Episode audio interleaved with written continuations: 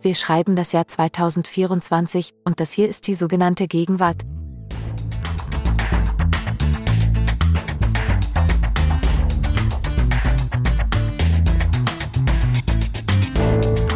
Vielen Dank, liebe Siri, für deine freundlichen Begrüßungsworte. Lieber Lars, es ist unsere erste Folge, die wir gemeinsam im Jahr 2024 aufnehmen. Das klingt ja fast schon nach Zukunft.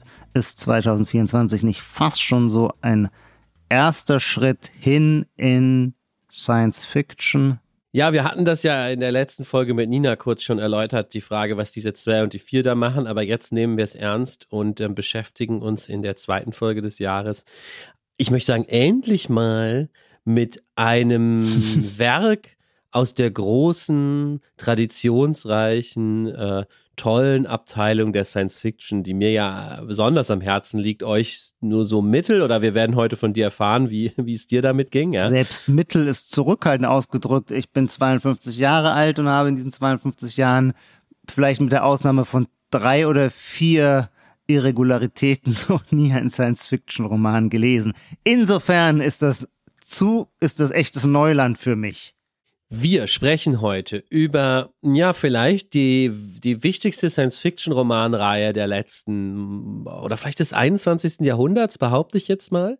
Das 21. Jahrhundert ist so jung, dass es absurd ist, da solche Prognosen aufzustellen. Es sei denn, du traust dem Jahrhundert nichts mehr zu. Bisher in diesem im Jahrhundert. Und dem Jahrhundert nichts mehr zuzutrauen, finde ich irgendwie eine Anti-Science-Fiction-Einstellung. Okay, okay, okay. Ich, ich wollte es halt hochhängen. Es ist ein, sind wirklich wichtige Bücher. Ja, es sind, es sind drei Bücher, eine Trilogie. Das erste heißt, um es jetzt endlich zu sagen, das erste dieser Bücher heißt Drei Sonnen. Geschrieben ist es von dem chinesischen Science-Fiction-Schriftsteller Liu Xixin. Es ist erschienen äh, auf Deutsch zum ersten Mal schon 2016. Aber wir haben uns das jetzt äh, diesmal vorgenommen, nicht nur, weil ich dieses Buch oder diese Bücher immer noch für unglaublich gegenwärtig und deswegen diesem Podcast hier angemessen finde, sondern weil jetzt in diesem Frühjahr Netflix äh, aus diesen Büchern eine hoch erwartete Serie, eine teu, super teure Bombast-Serie machen wird, über die, glaube ich, dann sehr viel geredet wird. Übrigens gemacht von den beiden äh, Dudes, äh, die auch Game of Thrones, die die Buch, Buchvorlage von Game of Thrones kaputt gemacht haben für HBO. Nein, da gab es ja am Ende ein bisschen unterschiedliche Meinungen, wie gut Game of Thrones als Serie funktionierte. Aber die machen jetzt für Netflix eben diese Bücher, von denen das erste Drei Sonnen heißt. Trisolaris heißt auch manchmal die Trilogie äh, zusammengenommen. Da gibt es unterschiedliche Titel. Und es ist eben chinesische Science Fiction, die die ganze Welt erobert hat und immer weiter erobern wird. Und über die wollen wir heute sprechen. Bevor wir dies aber tun, starten wir traditionsgemäß mit unserem Gegenwartscheck. Lars, ich lasse dir den Vortritt und bin gespannt, ob was du im neuen Jahr schon so allerhand beobachtet haben magst. Ja, also mein erster Vorschlag kommt noch aus dem alten Jahr, aber ich halte ihn trotzdem noch für gegenwärtig. Vor allem, weil ich ihn sehr prototypisch finde. Ich hoffe, du gibst mir kurz die Gelegenheit, nach dem eigentlichen Vorschlag noch so eine Interpretation anzufügen, wie es ja eigentlich auch gefordert ist im Gegenwartscheck, ja. Und zwar geht es mir um die 15-Minute-City, die 15-Minuten-Stadt. Ja, okay, ich merke, du hast den Begriff noch nicht gehört. Schade, ich dachte, du kennst das. Die 15-Minute-City ist eigentlich ein völlig unschuldiges Konzept aus, der, äh, aus dem Urban Planning. Mhm. Ich glaube, es geht sogar zurück auf dieses berühmte architekturkritische Buch äh, The Death of the American City. Und wenn ich das richtig verstehe, hatte dann eben in den letzten Jahren so ein Hype-Begriff im Urban Planning und meint, so fasse ich es jetzt mal zusammen in aller Unschuldigkeit, dass man stellt, dass Städte lebenswert sind, wenn innerhalb von 15 Minuten zu Fuß die wichtigsten Dinge erreichbar sind in dieser Stadt, ja, in mhm. jeder Neighborhood und so. Mhm. Ja, da machen sich dann äh, tapfere Urban Planner irgendwie Gedanken drüber, wie man Städte so organisieren kann. Es wurde dann auch aufgegriffen von der Politik, also von wirklich Städten, die das sich als Leitmodell hier und da überlegt haben oder zumindest in ihre Konzeptpapiere geschrieben haben, ja. Und dann ist was passiert, was, wenn du es nicht kennst, schon äh, ein bisschen überraschend ist, auch gefährlich, aber diese 15 Minutes City wurden zum krassen Talking Point von Verschwörungstheoretikern. weil Verschwörungstheoretiker, rechte Verschwörungstheoretiker, sagen wir mal, die auch im weitesten Sinne so QAnon und diese Großverschwörungstheorien, vor allem in den USA, für möglich halten. Die sagen dann, was eigentlich hier gemacht werden soll, ist, dass sozusagen die internationale äh, Politik und meistens ja dann die WHO, die UN oder so, wollen uns vorschreiben, wie wir leben sollen und uns einsperren in Orten, wo wir sozusagen nur im Umkreis von 15 Minuten rumlaufen können. Es wird sozusagen auf den Kopf gestellt und in ein, eine autoritäre Fantasie verdreht, vor der man dann Angst haben kann als Trump-Wähler. So, die, die nehme ich jetzt mal als Zielgruppe der 15-Minute-City-Verschwörung. Und ich finde das wahnsinnig spannend, weil es ja super passt in so gegenwärtige Verschwörungstheorien. Wir hatten im Podcast schon mal das Thema Insektenmehl äh, oder Insektenessen, ja, mhm. was ja auch so das Futter für Verschwörungstheorien ist. Ja.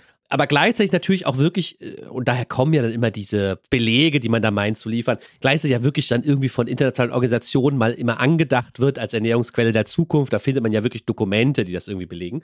Und so ist es mit der 15-Minute-City auch. Und ich finde das so interessant, weil es zeigt, dass diese Arten von Verschwörungstheorien auch, neben anderen Sachen, einfach die Unfähigkeit von bestimmten Milieus oder von heutig, auch von heutigen Diskursen im Allgemeinen zeigen, irgendwie so ideologiekritisch zu denken. Also, ich sag mal so, wir im Feuilleton könnten ja sowas wie wir sollen jetzt Insekten essen oder die 15-Minute-City nehmen und das ideologiekritisch auseinanderflügeln, auseinanderschneiden und dann sagen, na das und das daran sind aber seltsame Ideologien. Da soll uns was übergestülpt werden oder das muss man gegen den Strich lesen und kritisch verstehen. Aber offensichtlich die Leute, die das nicht können, dem bleibt nur die Möglichkeit, es in eine Verschwörungstheorie zu verwandeln. Die Kritik, die sie vielleicht anbringen wollen, können sie nicht artikulieren. So lese ich es jetzt mal sehr wohlwollend. Und dann wird plötzlich sowas draus wie, nee, eigentlich heißt das, man will uns alle einsperren und das sind Geheimpapiere und das wird nur verschlüsselt so dargestellt, ja. Deswegen finde ich diese Art von Verschwörungstheorien sehr interessant. Ich nenne sie mal die Verschwörungstheorien, die sich auch daraus speisen, dass eben Ideologiekritik nicht mehr richtig formuliert werden kann. Und die 15-Minute-City scheint mir ein gutes neues Beispiel dafür zu sein. Du musst leider jetzt noch einmal sagen, was ist dein Phänomen? die 15 Minute City in all ihren Facetten, als Verschwörungstheorie oder als Konzept, das ist mir egal. Als Begriff erstmal. Als, als nett gemeinter Begriff, der dann in der Verschwörungstheorie gemünzt wird. Ah. Das ist sehr komplex. Den Gedanken nachzuvollziehen ist sehr komplex. Er läuft, glaube ich, auf mindestens zwei, wenn nicht gar drei Ebenen ab, die man überhaupt erstmal jeweils für sich klären muss. Nämlich die erste Ebene, ah, es gibt das Konzept der 15 Minutes City. Das ist aber nicht das, was in den Gegenwartscheck geht. Also wenn ich da jetzt sage, die gibt's doch schon ewig lange, das wäre völlig unerheblich. Zumal ich sie tatsächlich jetzt das erste Mal höre und sie hochinteressant finde. Hättest du jetzt gesagt, die ist was ganz Neues, hätte ich sofort gesagt, ja, den Punkt kriegst du. Aber darum geht's dir nicht. Es geht dir auf der zweiten Ebene darum, ich würde es jetzt, aber bitte widersprich mir, denn ich versuche im Moment das, was du gesagt hast, noch für mich zu rekonstruieren, damit ich dich auch richtig bitte missverstehen Sie mich richtig, damit ich auch richtig missverstehe. Auf der zweiten Ebene geht es dir gewissermaßen um etwas, was ich nennen möchte, Verschwörungstheorie aus Hilflosigkeit. Wenn ich das gewissermaßen ausmalen würde, würde es heißen, naja, die, die sich gegen bestimmte gesellschaftspolitische Konzepte, die dem Bürger angetragen werden, zur Wehr setzen und dies mit den Mitteln von Verschwörungstheorien tun, die haben da eigentlich schon einen Punkt, irgendeine gute Intuition. Sie sind nur nicht in der Lage, ihr Unbehagen in einer ideologiekritischen, also in einer sachlichen Ebene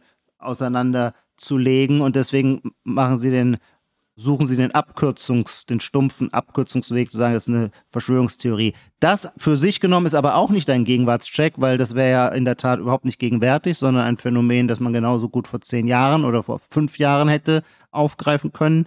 Dein wahrer Gegenwartscheck ist zu sagen, die Reaktion auf das längst bekannte Konzept der 15-Minute-City, die verschwörungstheoretische Reaktion darauf ist das Gegenwartsphänomen, das nun also auch bei der 15-Minute-City mit einem Verschwörungsnarrativ als gewisser Notwehr äh, darauf reagiert wird.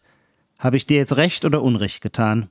100% richtig erklärt. Ich, ich, glaube nur dieses Element, dass die Verschwörungstheorie auch aus einer Hilflosigkeit geboren wird. Ich sag mal, das ist natürlich eine gewagte These und die ähm, will ich jetzt gar nicht so sehr ins Zentrum rücken. Ich wollte es nur einmal erwähnt haben, dass ich das daran auffällig finde. Aber erstmal finde ich es doch interessant, dass aus der 15-Minute-City eine Verschwörungstheorie wird. Ob jetzt aus Hilflosigkeit, weil man keine richtige Ideologiekritik äußern kann. Und übrigens, ich will auch gar nicht sagen, dass Kritik an der 15-Minute-City richtig ist. Es geht mir ja nur darum, die Leute haben vielleicht da den Verdacht, das soll ihnen das Auto ausgeredet Ja. werden, ja. So. Genau. Äh, So und das ist ja auch auch denken. erstmal okay, wenn man sich daran stört. Ja, so. eben. Aber dann wird eine Verschwörungstheorie darauf gesagt, das ist eigentlich ein Geheimplan und böse Mächte ähm, versuchen Hm. uns da zu manipulieren, ja. Ja, deswegen meine ich, äh, aus Hilflosigkeit, Verschwörungstheorie aus Hilflosigkeit, während man ja völlig berechtigt, das fände ich ja überhaupt gar nicht schlimm, nicht, dass ich es teile, ich lebe nämlich viel lieber in Städten, bei denen man in 15 Minuten einen Metzger erreicht. Und ich finde es zum Beispiel sehr schade, äh, wenn ich vergleiche österreichische Orte mit äh, brandenburgischen, dass man in Österreich nach 15 Minuten immer wieder auf einen Metzger stößt, aber das ist halt so mein konservativ alt Europäertum. Wir haben halt diese Vorstellung der Piazza und um die Piazza herum entsteht das Leben und wir sind nicht zufrieden, wenn die Piazza in der Form einer Mall nachgebaut wird. Insofern bin ich total für 15 Minutes Cities, in denen möchte ich gerne leben. Ich glaube aber gleichwohl, dass wenn die 15 Minutes City jetzt so als politisches Programm ins Gespräch gebracht wird, dass in der Tat dahinter diese Vorstellung steckt, wir wollen das Auto abschaffen. Und da würde ich dann schon auch sagen, ist doch berechtigt zu sagen, auf diese versteckte Absicht, kein Politiker tritt auf und sagt, wir wollen euch das Auto verbieten, aber jeder tritt auf und sagt, wir wollen eine 15-Minute-City und äh, da gibt es dann allenfalls noch die Straßenbahn äh, für die etwas längeren Entfernungen. Dagegen ist es doch sinnvoll, äh, aufzubegehren und zu sagen, ah, ich, wir glauben, da wird was äh, umfunktionalisiert wo dann die Verschwörungstheorie beginnt, wenn mit Verschwörungstheorie gemeint ist, dass man davon ausgeht, dass in irgendeinem Hinterzimmer die Mächtigen sitzen und sich überlegen, wie kriegen wir äh, die Leute von der Droge Auto weg. Hm, natürlich nicht durch einen äh, direkten kalten Entzug, sondern wir müssen ihnen das Nudging-mäßig schmackhaft machen, indem wir eine 15-Minutes-City entwickeln, äh, wo es dann ganz überflüssig ist, ein Auto zu haben. Na, dann ist es natürlich Bullshit. Aber ich glaube schon, dass äh, äh, die 15-Minutes-City Teil eines der Verkehrswende sind. Das Problem ist natürlich, dass die guten Linksliberalen, die überall Verschwörungstheorien wittern, den Begriff auch so ausgedehnt haben, dass, wie du jetzt darauf hinweist, manchmal gar nicht klar ist, ab wann ist es eigentlich eine Verschwörungstheorie. Ich meine aber jetzt wirklich Nutjob, crazy Vorstellungen, die weit über alles, was du gesagt hast, hinausgehen und dann sagen, eigentlich will man uns einsperren in einem Gefängnis, so wie wie bei Flucht aus New York, wo man eine ganze Stadt zumauert, um die Leute da nicht mehr rauszulassen, so wie man dann sozusagen Ja. bei Corona dann irgendwann dabei war zu sagen, und man will uns, oder manche haben dann offensichtlich wirklich gesagt, man will uns hier chippen mit Ja. elektronischen Geräten, um uns, um uns zu kontrollieren. Also das meine ich jetzt mit Verschwörungstheorie. Ja, du, du siehst mich so ein bisschen renitent und widerborstig, einfach weil ich namentlich seit Corona das Gefühl habe, äh, dass das Jus-Milieu zu schnell und zu leicht die Allzweckwaffe, das ist eine Verschwörungstheorie verwendet. Bei allem, was ihnen nicht passt, sehen sie plötzlich nur noch Verschwörungstheoretiker am Werk. Dabei könnten solche Verschwörungstheoretiker auch manchmal Menschen sein, die einfach nur zweimal um die Ecke denken. Übrigens, zweimal um die Ecke denken heißt auch nicht, dass man damit richtig liegt. Oft ist es zweimal um die Ecke gedacht auch eine Ecke zu viel, weil es vielleicht viel schlichter ist. Kann schon auch sein. Ich habe nur ein gesundes Misstrauen. Ich habe das Gefühl, sehr viele Menschen machen es sich auch dadurch einfach in Diskussionen, dass sie abweichende Meinungen ähm, als äh, Verschwörungstheorien abtun. Aber das soll ja hier auch gar nicht im Mittelpunkt stehen. Sondern ob es Gegenwart ist, ob ich den Punkt kriege. Genau. Und es fällt mir so wahnsinnig schwer, das richtig jetzt einzuschätzen. Ähm, deswegen aus Resignation gebe ich ihn dir. Erst einmal ich, bin ich dir dankbar, dass ich von der äh, 15 Minutes City durch dich gehört habe. Also über die man eine ganzen, eine ganze Folge machen könnte. Ist übrigens auch schon etwas abgelutschte Formulierung, aber es hilft ja nichts, weil es sagt sich so leicht, wenn ich keine Ahnung Siena vor meinem geistigen Auge habe oder Marseille.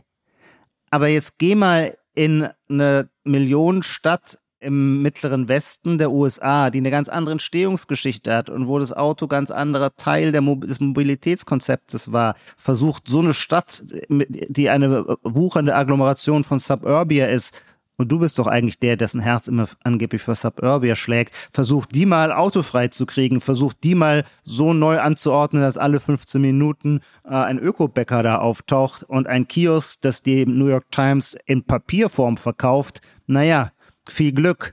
Das lässt sich in unserer kleinteilig europäischen Städtebaustruktur ja viel besser umsetzen, beziehungsweise da haben wir da, da ist es ja eigentlich das Konzept einer, einer lebendigen Stadt.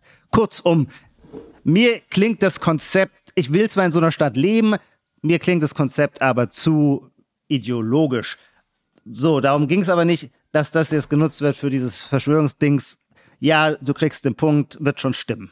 Okay, danke. Ich, ich merke schon, ich hätte einfach 15 Minutes City als Konzept dir geben sollen. Das war schon interessant genug. ja, das, ja, okay. Aber ein Punkt für mich. Mach du bitte weiter mein Punkt, äh, hoffe ich, geht so ein bisschen raus aus dem Kosmos, aus dem ich sonst meistens meine Beobachtung nehme, aus dem digitalen Kosmos, nämlich hinein in den analogen. Und das ist vielleicht auch schon genau Teil dessen, was ich hier vorschlagen will.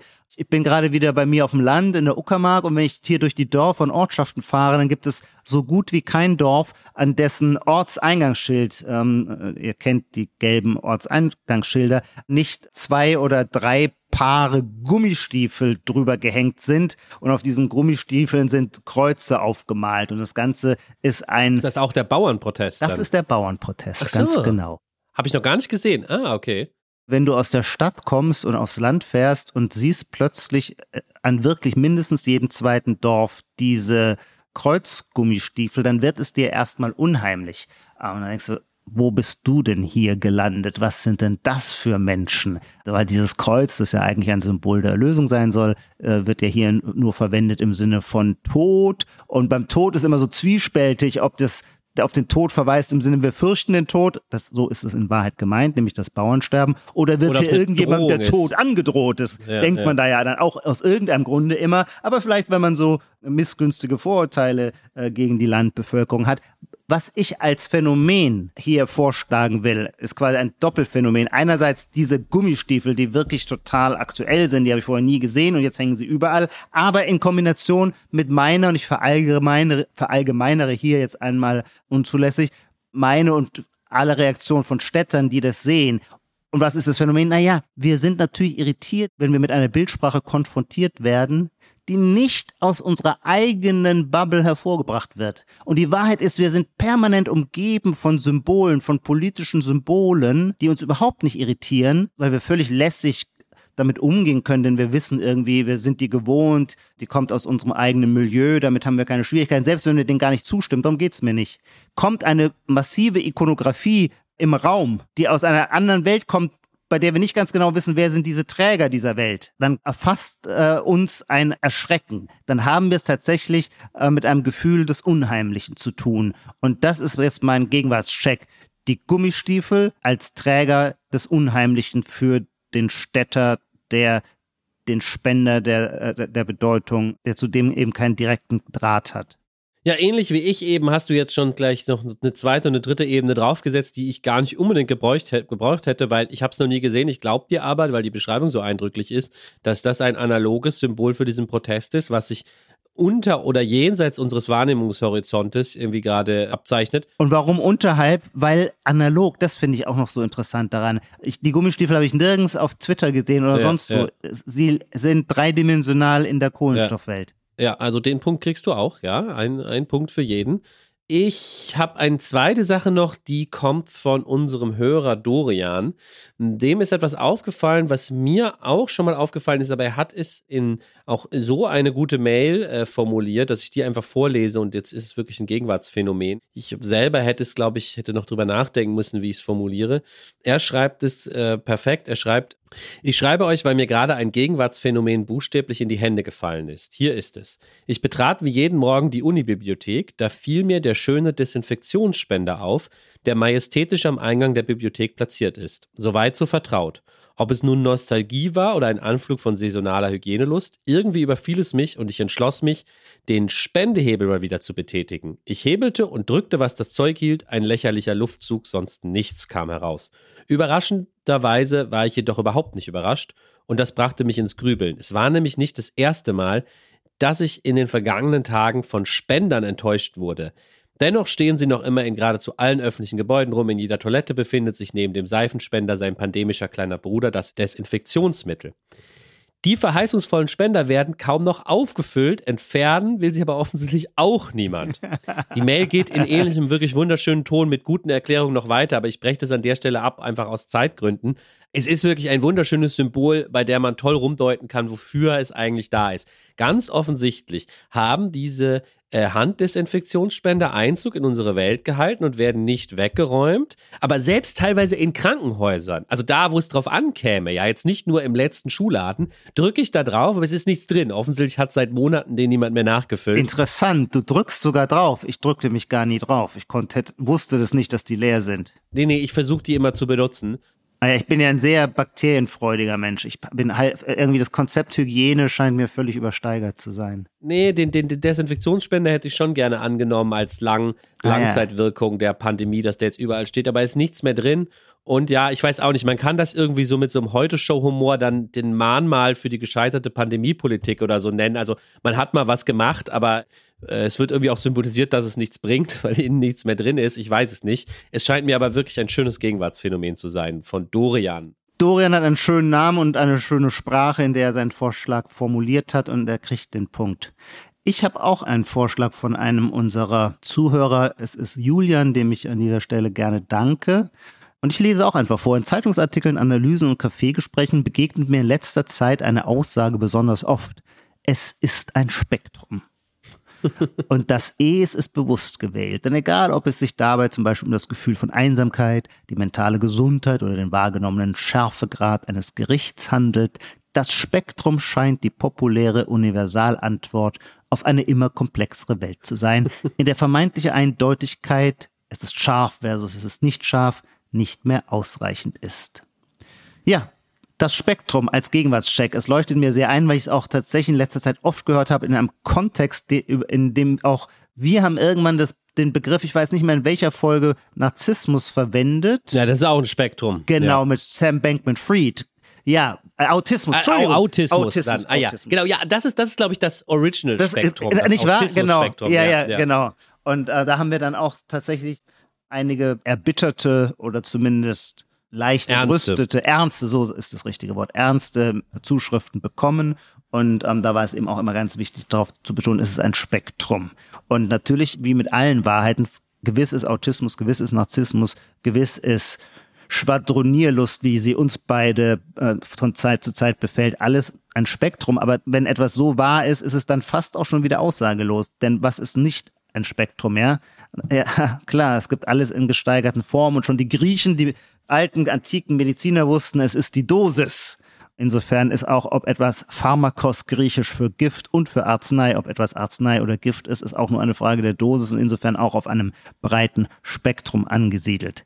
Ich glaube, diese Diskur ich nenne es mal Diskursstrategie, ja, wenn man irgendwo was Schlaues sagen will, darauf hinzuweisen, dass es sich zum Beispiel um ein Spektrum handelt. Ja. Ich glaube, die ist älter und dafür gibt Ja. es auch schon andere Formulierungen, die vielleicht man eher vor zehn Jahren benutzt hätte. Ja. Also was mich zum Beispiel im Journalismus eine Zeit lang wahnsinnig gemacht hat, ist, dass kein Artikel auskam, der sich mit irgendeinem Thema behandelt, wie Islam oder Feminismus, ohne irgendwo im stimmt. zweiten Absatz zu schreiben, was Es hat gibt nicht den Islam. Es gibt nicht den Islam. Ja, genau. so, es gibt nicht den Feminismus. Ja. Und das hat mich wahnsinnig gemacht, weil genau aus dem Grund, was ich sage, es versteht Ja. sich von selber. Dafür muss ich Ja. nicht den Zeitungsartikel lesen, ja. So. Ähm, und man, glaube ich, sehr gegenwärtig ist, dass sich das jetzt ablöst durch diese etwas technischere, naturwissenschaftliche, Stimmt, nicht mehr grammatische, sondern naturwissenschaftliche Beschreibung. Spektrum, Jetzt wird ein Schuh draus, ja. das will ich nur noch ergänzen. Aber Sehr den, richtig. Punkt, den Punkt gibt es auf jeden Fall. Gut, Na. dann vier Punkte. Sehr gut.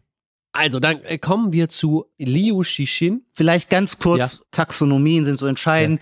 Chinesen nennen den Familiennamen immer an erster Stelle und den Vornamen an zweiter Stelle. Du hast, hältst es jetzt auf die chinesische Art die ganze Zeit. Ich will nur an unsere Zuhörer daran erinnern, das Buch, das in seiner deutschen Übersetzung Die drei Sonnen heißt und im Heine Verlag erschienen ist, da ist es umgekehrt, da steht vorne drauf Xi Xin Lu. Habe ich es richtig ausgesprochen? Xi Xin Lu, L-I-U, Liu. Die folgen also der westlichen Taxonomie. Aber du hast den Namen natürlich jetzt viel besser ausgesprochen als ich. Hast du da extra nochmal nachgeschaut? Weil ich, ich lese ihn einfach so vor, wie er hier steht mit dem Buchstaben Liu Shishin. Wie, sag, wie sagst du es? Genauso, nur andersrum. Achso, okay, ich dachte, du hättest dir nochmal Mühe gegeben, die äh, Betonungen richtig zu wählen. Ich habe okay. einige Podcasts gehört, äh, amerikanische, vielleicht haben die meine Phonetik beeinflusst. Ich Sag mal, wenn wir jetzt schon bei den Formalia sind, sag nochmal die Randdaten, ja? Also 2006 ist es, es sind diese Geschichten äh, zum ersten Mal auf Chinesisch erschienen, in der chinesischen Science-Fiction-Zeitung. Wahrscheinlich damals noch relativ unbemerkt vom Rest der Welt. 2014 wurden sie dann auf Englisch übersetzt. Da kam Yoshi Shin zu internationalem Ruhm. Äh, geboren ist er 1963. Ein jetzt mittlerweile über 60-jähriger Mann, jetzt nicht mehr ein ganz junger, Mitte 20-jähriger Schriftsteller. Also 2014 auf Englisch erschienen und dann ähm, äh, auch schnell auf Deutsch 2016 und auf Englisch von, von vielen gelesen worden. Großer Erfolg, also war in China auch schon ein großer Erfolg, aber dann international auch. Da gibt es immer so zwei, drei Namen, die man nennt, die so als Multiplikatoren dienen. Ja, früher war das manchmal so Oprah oder sowas, jetzt ist es immer und hier auch Barack Obama. Barack Obama war ein großer Fan dieses Buches und Mark Zuckerberg. Die beiden Namen werden, glaube ich, auf jedem Buchdeckel immer genannt als äh, Multiplikatoren für dieses Werk, mhm. auch in der englischen, englischsprachigen Welt. Also, Drei Sonnen heißt auf Deutsch der erste Band. Es gibt dann von dieser Trilogie, ähm, Liu Shishin hat auch noch andere Bücher geschrieben, aber von dieser Trilogie noch zwei weitere. Der zweite heißt, ich sag's nur kurz, Der dunkle Wald. Und dann gibt es den Abschlussband Jenseits der Zeit. Alle mittlerweile auf Deutsch erschienen schon längst. Jetzt kommt eben diese Netflix-Serie. Ich glaube, auch eins der teuersten Projekte so vom Rechteeinkauf, was die Streaming-Branche Branche sich geleistet hat, weil da viele hinterher waren an diesem Stoff. Und ja, habe ich eben auch schon gesagt, ähm, mit eigentlich den größten Köpfen fürs fantastische Erzählen im populären Streaming-Fernsehen besetzt, die man finden kann, nämlich den beiden Machern von Game of Thrones, die damit ja wahnsinnig erfolgreich waren mit der Adaption dieser Fantasy-Romane. Das kommt jetzt äh, diesen Frühjahr und also ich bin endlich dazu gekommen, äh, die Bücher zu lesen. Ich bin noch nicht ganz durch mit allen Büchern, aber wir wollen eh in diesem Podcast, lass uns darauf einigen, über den ersten Band mal sprechen. Dann spoilern wir auch nicht zu viel. Also über das Buch Die drei Sonnen. Schon deswegen, weil ich nur den ersten Band gelesen habe. Der hat knapp 500 Seiten liest sich aber ziemlich flüssig. Vielleicht noch vorneweg, weil du diese richtigen Multiplikatorennamen Barack Obama, Mark Zuckerberg genannt hast. Kurz noch dieser Hinweis, dass es schon erstaunlich ist. Man, wir sprechen oder wir beobachten ja diesen Kampf der USA und China um ähm, die Vormachtstellung. Wer ist der neue Hegemon? Und da wird ja sehr oft und wie ich finde, durchaus mit triftigen und guten Argumenten auch darauf hingewiesen, vielleicht ist es tatsächlich so, dass China uns jetzt, oder das scheint so zu sein, uns jetzt überholt in den wirtschaftlichen Daten, also die Größe, die Stärke der Volkswirtschaft. Und äh, auf militärischem Gebiet äh, sind sie natürlich den USA äh, schon noch weit unterlegen, aber holen in einem rasenden Tempo auf. Aber braucht es für eine tatsächlich durchsetzungsstarke Welthegemonie nicht immer auch eine kulturelle Hegemonie, also Softpower. Hardpower reicht nicht, es braucht auch Softpower. Und da äh, würde man natürlich jederzeit sagen, China macht nicht einen Stich sondern alle Kinder, Töchter und Söhne der hohen Funktionäre der Kommunistischen Partei, die gehen selbstverständlich an die amerikanischen Elite-Universitäten, um dort zu studieren. Und ähm, die äh, Weltkulturindustrie, wenn man so möchte, ist eindeutig amerikanisch dominiert. Du und Nina hatten das ja mal in der Folge. Ich glaube, in der ja. Folge, ich glaube, die Chinesen schauen, was das angeht, sehr neidisch auf äh, Südkorea. Genau. Südkorea scheint das ja zu schaffen, eine kulturelle Teilhegemonie, ja. ja. Also Popkultur, popkulturelle Produkte, die von der ganzen Welt geliebt werden. Genau. Und China, ja, kann man schon so sagen, was ist daran immer ein bisschen gescheitert. Aber vielleicht ist das jetzt auch in dem Sinne Gegenwart, dass mit dieser Netflix-Adaption auch ein chinesisches Jahrhundert der Popkultur anbricht, weil das jetzt wirklich ein chinesischer Weltbestseller ist, genau. äh, der die Popkultur verändern könnte. Und da wollte ich jetzt darauf hinweisen, dass das vielleicht ein Interesse nicht ganz zufällig ist. Jedenfalls passt es perfekt in meine Klischees von China, dass ihn dieser Durchbruch für ein Weltpublikum popkulturelle Inhalte zu schaffen im Genre der Science Fiction gelingt. Nicht in dem Genre der Romantic Comedy oder so. Also Genres, die wir irgendwie klischeehafterweise zumindest stärker mit einem westlichen Individualismus in Verbindung bringen, während äh, Science Fiction, namentlich hier das Untergenre äh, Hard Science Fiction, hat ja weniger was mit Individualismus als mit wissenschaftlicher Exzellenz zu tun. Und da äh, haben wir natürlich alle die Sorge, ähm, dass die Chinesen ähm, einfach schon, weil sie fleißiger sind, so will es zumindest das Klischee, uns längst überholt haben. Kurzum, was ich sagen will, Xi Xin Liu in seiner Erzählwelt scheint mir tatsächlich nicht unmittelbar nach einem westlichen Publikum zu schielen, wie wir das sonst oft bei erfolgreichen Autoren haben, die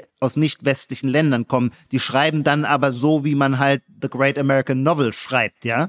Und das finde ich ist hier keineswegs der Fall. Aber das Genre Science Fiction scheint gewissermaßen kulturell transnational zu sein. Also das wäre zumindest eine mögliche Erklärung, die ich ganz interessant daran finde. Es ist einfach auch schon mal interessant, wenn man die in dieses Buch, dieses Buch aufschlägt. Ja, vielleicht alle Hörerinnen und Hörer, die auch noch nichts davon gehört haben, aber ein Grundinteresse haben und da jetzt mal reinlesen, die werden vielleicht erstmal überrascht sein, weil es auch anders anfängt, als man das vielleicht erwartet angesichts der Eckpfeiler, die wir jetzt genannt haben. Ja. Irgendwie großer Science-Fiction-Roman, ähm, der jetzt von Netflix adaptiert wird und, und sich um Wissenschaft dreht. Das hast du ja auch schon ein bisschen angedeutet. Weil, und jetzt tauchen wir mal einfach unmittelbar in das Buch ein, so wird es ja, ja. Ähm, äh, auch den Leuten gehen wahrscheinlich, die diese Netflix-Serie dann anfangen, die wohl genauso einsteigen wird, denke ich mal. Ganz am Anfang handelt es sich erstmal in den ersten Kapiteln um eine sehr interessante historische Darstellung der Kulturrevolution in China. Das heißt, wir sind in den 60ern in China und ähm, sehr eindrücklich schildern die ersten Seiten, da geht es erstmal noch nicht um die Figuren, die dann später wichtig werden, auf den ersten Seiten ist immer mehr so ein Panorama, schildert der, der, der Autor die Brutalität, das Chaos auch, den Irrsinn der Kulturrevolution. Also wir, wir sind direkt in einem Moment, wo die äh, Roten Garden, also diese paramilitärische Struktur, die von Mao du kennst dich mit sowas etwas besser aus. Ich bin wirklich gar kein China-Experte. Ich hoffe, ich mache keinen Fehler. Von Mao sagen, mit dem Auftrag losgeschickt wurde, ja, oft bestehend aus Schülern und Studenten, aufzuräumen, ja, mit allem Alten. Diese roten Garden bekriegen sich dann untereinander, ja, ähm, verschiedene Fraktionen. Alles versinkt im Chaos und dann kommen wir wirklich zu einer eindrücklichen. Darf ich hier und, tatsächlich, ja. ich weiß, wir wollen uns da nicht zu sehr aufhalten, aber doch, alles doch, versinkt doch, im wichtig. Chaos da habe ich jetzt moralische Schwierigkeiten. Das ist mir ein bisschen zu, zu neutral formuliert. Mao ordnet, ich glaube, in den 50er Jahren den großen Sprung nach vorne an. Das ist der Versuch, quasi mit kommunistischer Planwirtschaft endlich aus der Armut herauszukommen und äh, der große Sprung nach vorne äh, scheitert komplett. Große Hungersnöte sind die Folge und mit dieser Niederlage muss er umgehen, äh, auch weil seine eigene Position jetzt gefährdet ist. Das heißt, äh, aus dem Parteiapparat gibt es erste Politiker, die sagen, lassen wir doch ein bisschen mehr Eigeninitiative und freien Markt zu, einfach weil das produktiver ist und schaut euch die äh, ganzen Millionen Hungertote an, das muss doch nicht sein. Und da äh, entwickelt dann Mao so seine Idee der permanenten Revolution er identifiziert diese seine Gegenspieler äh, als Konterrevolutionäre und verbündet sich gewissermaßen mit den jungen Menschen. Das ist immer das Entscheidende. Das tun ja alle totalitären Regime. Immer wenn die Augen von jungen Menschen glühen, kann man sich relativ sicher sein, dass sich dahinter eine totalitäre Ideologie verbirgt. Und es gelingt ihm, diese jungen Leute eben auch in Form der Roten Garden zu mobilisieren, damit die alle und das heißt, angefangen, und das sind die schlimmsten Geschichten aus der Kulturrevolution, ihre eigenen Eltern äh, denunzieren und sie zu Schauritualen bringen. Und Professoren werden äh, quasi im Audimax nicht nur körperlich gezüchtigt und gedemütigt, sondern umgebracht und so weiter. Das alles unter dem Stichwort permanente Revolution, damit auch noch der letzte Funken Bourgeoisism bourgeoisen Denken aus dem Menschen herausgeprügelt wird. Und diese permanente Revolution, die führt dann dazu, dass alles, was im Verdacht steht, äh, nicht wirklich die Arbeiterschaft, die Proletarier zu verkörpern, nämlich zum Beispiel alle Akademiker äh, sind automatisch Klassenfeinde und werden dann entweder aufs Land in die Produktion geschickt oder eben gleich in Arbeitslager. Das ist äh, das reale äh, Geschehen hinter der Kulturrevolution. Die Zahl der Toten schwankt zwischen, äh, ich glaube, zwischen vier und zehn Millionen wird da immer angegeben. Und genau das erleben wir jetzt auch in aller Gewalt und Eindrücklichkeit in den, in, auf den ersten Seiten dieses Buches. Denn wir sehen so, eine, so einen Schauprozess, eine Kampf- und Kritiksitzung, nennen, nennen sie es, glaube ich, im Sprech der Partei, auf denen eben genau wie du sagst, Akademiker ähm, vorgeführt, gedemütigt, gefoltert, umgebracht werden.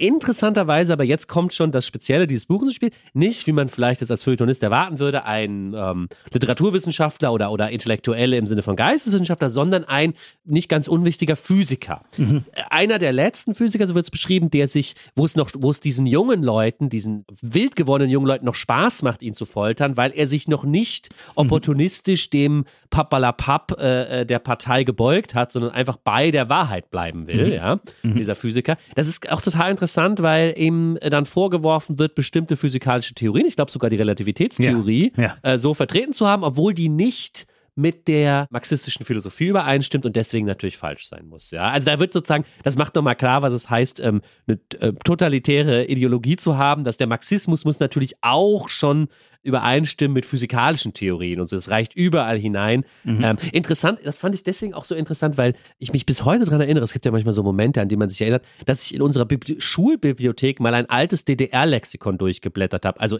im Westen, ich weiß nicht, warum wir das da hatten mhm. als Anschauungsmaterial.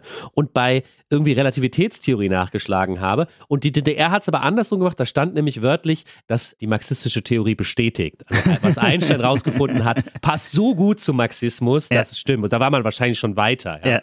Ja, man musste weiter sein, weil die Nazis ja wiederum die Relativitätstheorie ja, als eine genau. jüdische genau. Wissenschaft, eine abgelehnt entartete haben, ja. Wissenschaft abgelehnt ja. hatten. Hier ist schon, also das andere Problem ist, er benutzt so Wörter wie Maxwell'sche, Maxwell'sche Gleichung. Das darf man eigentlich auch nicht, weil die gehören sozusagen dem Volk, die Gleichung. Mhm. Das sind nicht einzelne bourgeoise Wissenschaftler.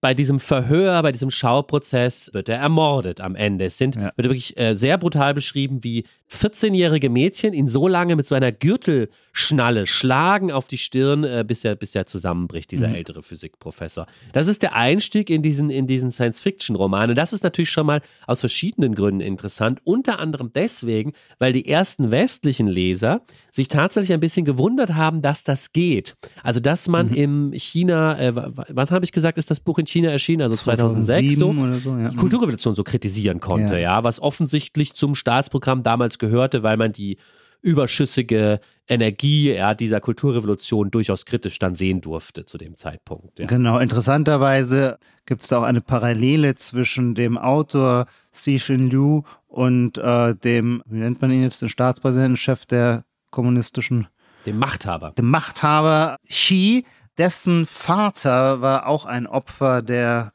Kulturrevolution und äh, wurde äh, in ein Arbeitslager verbracht. Und erst nach dem Tod von Mao ähm, als dieser Teil des Spuks dann zumindest vorbei war, machte er dann wiederum eine steile Karriere in der kommunistischen Partei und wurde zu einem der, ich weiß nicht, wie der Titel heißt, Präsident einer dieser Sonderwirtschaftszonen. Ich weiß nicht, ob das Shanghai oder eine andere Region war. Das heißt, was mich eh immer schon irritierte, wenn man sich äh, vor Augen führt, welches Internierungsprogramm China heute der kulturell-religiösen Minderheit und ethnischen Minderheit der Uiguren angedeihen lässt, äh, die ja in Millionengröße, was man li so liest, in Lager eingesperrt werden, dann war ich immer, habe ich es immer nicht verstanden, wie bringt man das zusammen, wenn man selbst der Sohn eines Vaters ist, der seinerzeit äh, einer solchen Internierungspolitik, das Opfer einer solchen Internierungspolitik wurde. Und genauso ist es jetzt gewissermaßen auch ein bisschen mit jetzt übernehme ich deine Sprechweise, die chinesische mit Liu Xixin, eine eindeutige Verurteilung der Grausamkeit der Kulturrevolution.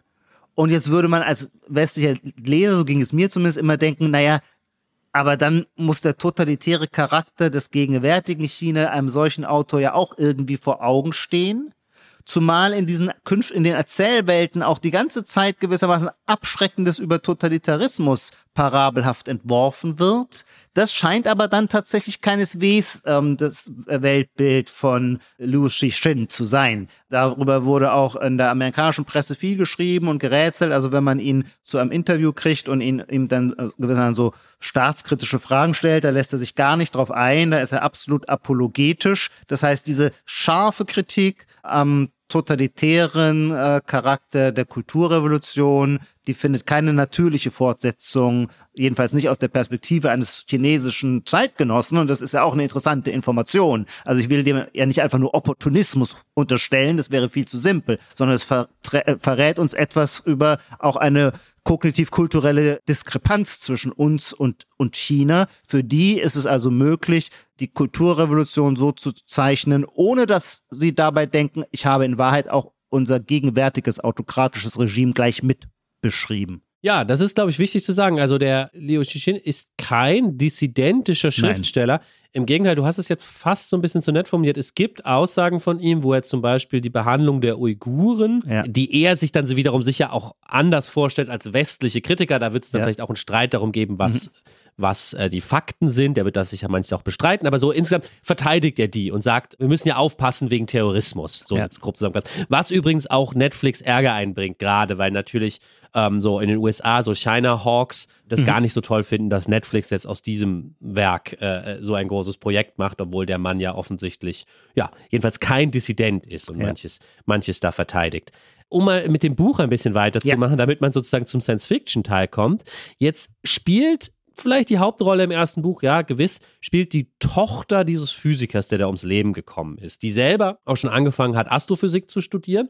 Sie heißt, und ich hoffe, ich spreche es jetzt möglichst gut aus, sie heißt Yue Winye und Yue Winye wird, wie, das hast du auch schon angedeutet, viele auch der Kinder derjenigen, die in der Kulturrevolution zum Fall gekommen ist, ja ausgesondert verschickt. Ja, man will natürlich auch diese, diese Eliten, Familien bre- auseinanderbrechen. Ja, man will das nicht, dass sich das fortschreibt, irgendwelche intellektuellen Dynastien.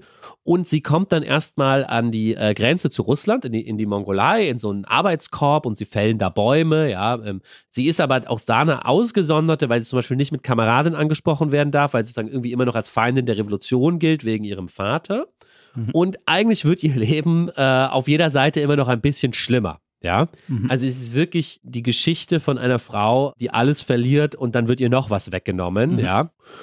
Und am Ende landet sie aber wegen ihrer astrophysikalischen Kenntnisse auf einer Militärstation, äh, die nennt sich Rotes Ufer. Die ist auch dort in, äh, an der Grenze zu Russland auf einem Berg.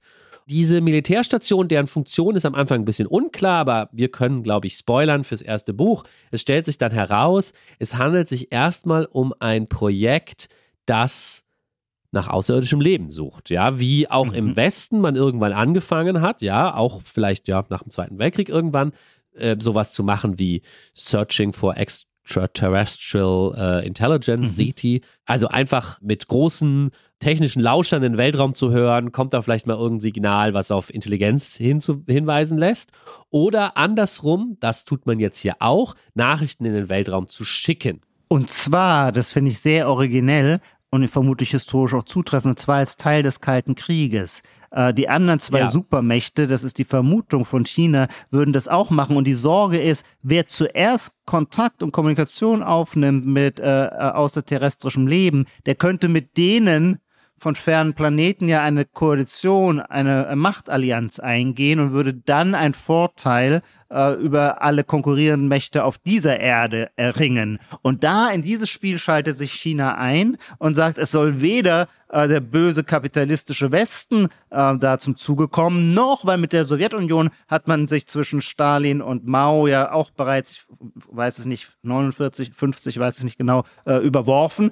Äh, die Sowjetunion ist also auch Klassenfeind, tatsächlich auch Klassenfeind, nicht einfach nur so, naja, aber immerhin lesen sie doch denselben Marx und ähm, nee, nee, äh, das ist genauso ein Feind wie der Westen und deswegen sch- schicken die interessanterweise, und da, das ist auch sehr komisch und sehr lustig, Ja, aber das ist auch völlig wunderbar, zwingend. lustige, wunderbar wohl lustige Stelle, ja. Ja, die schicken als Botschaft zu den Außerterrestrischen, muss man sich ja eigentlich immer überlegen, man muss erstmal sagen, wer spricht hier, warum spricht hier derjenige und was will ich von denen, die möglicherweise die Dekodierer dieser Botschaft sind. Und da äh, fühlen die sich zumindest, gibt es verschiedene Entwürfe, die dieser Roman dokumentiert, gibt es den Versuch zu sagen, wir müssen euch erstmal die Situation hier auf der Erde klar machen. Da gibt es die ganz böse USA und dann gibt es die eigentlich nicht minder böse Sowjetunion. Wir sind die Dritten, wir haben führen aber was Gutes im Schilde. Wir wollen nämlich die Menschheit erlösen, wir wollen eigentlich alles Gute für alle und deswegen ist es sehr wichtig, dass ihr mit uns und nicht mit den zwei anderen Bösen kooperiert, falls ihr diese Nachricht bekommt. Und, und, und das Ganze ist auch noch formuliert in so hochideologisiertem Ja. Parteisprech. Also die Ja, anderen sind genau. immer die Imperialisten. Sind. Und Ja. diesen Humor, also den Humor benutzt, das ist auch interessant, wie viel Kritik wirklich möglich ist, benutzt Ja. äh, Xi Liu ganz bewusst, weil es kommt dann sozusagen aus der Parteizentrale zurück als Mhm. Ja. Meldung. Also den Scheiß braucht ihr jetzt wirklich nicht. Jetzt- Das versteht kein Mensch, das ist richtig peinlich. genau. Ja, ist wirklich lustig. Also bitte das nicht. Und dann formulieren sie was Neues und dieser neue Text, der ist ganz interessant, Mhm. weil er immer noch ideologisch ist, aber er ist so gut geschrieben, Mhm. dass ich, dass mir das Herz so ein bisschen aufgeht, ich fast drauf reinfalle, weil sie sagen Ja. da nur noch, wir sind die Menschheit, wir haben schon viel geschafft, ja, Mhm. wir haben viele Entwicklungen, Entdeckungen gemacht, wir haben unser Leben verbessert, ja, aber es sind immer noch nicht alle von uns gleich und manche von uns arbeiten daran, dass Mhm. wir endlich alle gleich sind. Und wir gehören zu denen, die daran arbeiten und wir freuen uns, euch darauf einzuladen. Also eigentlich ist immer noch die gleiche ideologische Ja. Message. Wir sind die Guten, die anderen Ja. sind die Bösen, aber es ist jetzt so Ja, gut sanfter formuliert, formuliert, ja. dass, äh, dass man drauf Inklusiver reinfällt. formuliert. Ähm, inklusiver, dass man als Alien denkt, ja, China, die werden wohl die Guten sein, dann, wohl, wenn, die das so, wenn die das so formulieren. Also, das schickt man in den Weltraum und ich glaube, das müssen wir jetzt verraten, sonst wäre es auch kaum ein Science-Fiction-Roman. Man wird erhört. Aber wie und wer erhört, das ist, glaube ich, ganz zentral. Und das muss ich kurz noch nacherzählen. Dann höre ich, glaube ich, auf, sozusagen im Detail, Detail die Geschichte des Buches nachzuerzählen. Aber die äh, Tochter des äh, Physikers, die ich eben genannt habe, die eben diese Gewalt der Kulturrevolution durchgemacht hat und auch nicht nur deswegen ist äh, Yö Yunye ähm, ja ähm, misanthropisch geworden, traurig, verlassen, sondern auch, das kommt auch noch dazu, weil sie, ähm, das hat auch damit zu tun, was sie erlebt hat in der chinesischen Armee, in der sie dann gedient hat, weil sie auch Angst vor Umweltzerstörung hat. Das spielt auch noch eine Rolle. Ihr, ihr wird klar, wie die Wälder in der Mongolei zerstört werden von den Chinesen, ja, und wie die, ganz, wie die Menschheit sich dann doch so breit macht wie ein Parasit über alles. Und vom Hintergrund dieser Erfahrung, in dieser völligen gottverlassenen Einsamkeit und Traurigkeit, arbeitet sie da als Astrophysikerin auf dieser Station Wir sind jetzt mutmaßlich irgendwann in den 70er Jahren. ja, genau. Und sie hört die Antwort. Es ist zufällig, es ist einfach ein kleiner Zufall. Niemand anderes da, als sie diese Antwort bekommt. Und die Antwort hat es aber in sich. Die Antwort ist nämlich nicht ein ähnlich freundlicher Gruß, sondern, und hier beginnt das Buch, dann ist eine starke Qualität von ihm auch, äh, ich finde es sehr gruselig. Es hat wirklich seine gruseligen Momente. Die Antwort ist eine Warnung. In der Antwort sagt jemand, meldet euch bitte nicht nochmal. Ich bin einer der wenigen Pazifisten unserer Zivilisation, aber meine Zivilisation wird euch zerstören. Sie weiß nur noch nicht genau, wo ihr seid, weil man kann euch mit einer Nachricht nicht lokalisieren. Ja, man kennt nur die Richtung, aber weiß nicht, wie lange hat sie gebraucht. Und wo kommt sie. Aber wenn ihr euch nochmal meldet, dann können, können meine Kollegen euch lokalisieren und dann werden sie kommen. Meldet euch nicht nochmal. Also man hat sozusagen das Glück, Aliens zu finden, da dann zufällig auch noch auf einen zu stoßen, der gegen den Sinn seiner Mit-Aliens handelt, mit Zivilisation und warnt.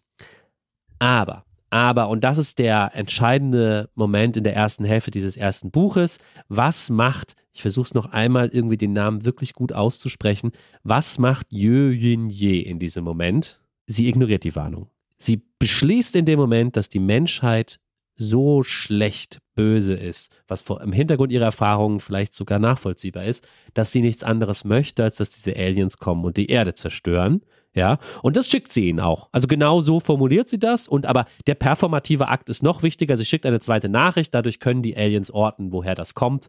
Und es ist in dem Moment eigentlich schon klar, dass sie eines Tages bei uns sein werden. Und das ist natürlich auch so schön, weil da ist der äh, Roman auch im Jahre 2024, obwohl er quasi 20 Jahre schon auf dem Buckel hat, doch irgendwie so frisch wie am ersten Tag. Denn äh, eine solche Haltung quasi zwischen Fridays for Future und allgemeine Apokalyptik dieser Tage ist uns doch heute ist ja Absolut heute weit verbreitet. Ja. ja. klar. Nee, diese Menschheit, die hat der Erde nur Ungutes angetan. Besser, die Menschheit st- stürbe besser heute als morgen aus. Also, dass das quasi auch als ein ethischer Imperativ empfunden wird, wie das bei Jevenje ja der Fall ist, leuchtet einem unmittelbar ein. Äh, wobei, äh, mal darf ich noch was ergänzen? Wobei es hier, und da wird das Buch ja interessant, eigentlich dann innerhalb, also äh, um sie herum bilden, bildet sich eine Gruppe von Menschen, die es ähnlich sieht und auch möchte, dass diese Aliens kommen. Aber weil wir das ja zusammengeschmissen haben, eigentlich gibt es zwei Fraktionen, weil sie steht nicht unbedingt für diese Vernichtungsidee, sondern sie möchte erstmal nur, dass der Menschheit der, das Heft des Handelns aus der Hand genommen werden, dass diese hoffentlich besseren, technologisch überlegenen Aliens, ja, sozusagen der Menschheit ein Vormund sind, ja, Ja. und bestimmen, was passiert ist. Wiederum andere in eine andere Fraktion in dieser Widerstandsgruppe, in diesen Verrätern, so Ja. nennt das Buch sie manche Verräter. Also, es ist die Sehnsucht nach der Ökodiktatur in heutiges Deutsch übersetzt. Ja, wo, wobei Ökologie ja nur ein Aspekt ist, weil die Kulturrevolution war sicher auch ein Grund, warum sie so denkt über die Menschheit. Nein, aber es gibt eine andere Fraktion, die ist viel klarer. Die sagt, übrigens interessanterweise ist es ein Amerikaner, der Sohn eines Ölmagnaten, ja, der Ja. dieser Fraktion vorsteht, der eben auch von diesen Aliens dann weiß irgendwann. Der sagt, nein, was wir von diesen Aliens eigentlich nur wollen, ist, dass jetzt alles beendet wird. Es soll keine Menschen mehr geben. Wir waren ein Fehler für diesen Planeten will und die sollen das die alles Vögel zerstören. retten und äh, das geht Ja. nur, indem die Menschen vernichtet werden. So, das ist die Ausgangslage. Aber du wolltest, glaube ich, auf einen anderen, anderen Plot Teil noch hinweist. Naja, wir sind noch relativ am Anfang des Plots. Das ist aber unvermeidlich bei einem so dicken Buch, ähm, dass doch auch die ausgedachte Welt ist schon sehr, sehr komplex und aber auch toll. Also gut, also das muss man vielleicht dazu sagen, in dem Falle auch wirklich als echt Leseempfehlung. Ähm, das ist alles sehr nachvollziehbar. Also es ist nicht ich habe sonst immer die Erfahrung, so auch schon bei Thriller oder so, da weiß ich in Wahrheit nie genau, was gerade passiert und warum die Handlung am Ende aufgelöst wird keine Ahnung. Hier muss man mitdenken, aber dann fügt sich eigentlich wie bei einem Puzzle, fügen sich die Teile gut zueinander. Ein Hauptstrang, der eigentlich die Handlung nicht nur in Bewegung bringt, sondern auch den Titel gespendet hat, ist nun etwas hochinteressantes, denn Die drei Sonnen ist im Grunde auch so ein bisschen Wissenschaftstheorie als Roman verpackt. Es ist in dem Sinne, was ich vorhin Hard Science genannt habe, Hard Science Fiction genannt habe. Das habe ich jetzt auch erst, wie gesagt, ich habe ja null Ahnung mit Science Fiction, Hard Science Fiction nennt man Science Fiction, die gewissermaßen auf wissenschaftlichen Konzepten aufbaut, die nachvollziehbar und in dem Sinne real sind. Es kommen jetzt also nicht irgendwelche magischen Wundermaschinen äh, dazu, die dafür sorgen, dass man plötzlich von der Erde zu diesem fernen Planeten Trisolaris ohne weitere Begründung in Lichtgeschwindigkeit fliegen kann, sondern alles, was passiert, wird zumindest versucht, ich kann das ja nicht überprüfen als als lausiger Geisteswissenschaftler wird äh, versucht, durch wissenschaftliche Konzepte beweisbar oder erhärtet zu werden. Die Motivation dieser fernen Zivilisation, mit der die Jevenje Kontakt aufgenommen hat, diese Zivilisation hat ein Problem und das steht im Kern dieses Buches und das ist hochinteressant und das ist das Dreikörperproblem. Ich gebe zu, ich habe vorher noch nie von dem Dreikörperproblem gehört. Das ist aber ein ganz zentrales, wichtiges Problem im Grunde seit vier, 500 Jahren ähm, für uns Menschen ein wichtiges Problem. Da müsste ich es ein bisschen ausholen, aber es lohnt sich, weil man sonst den Roman auch nicht versteht.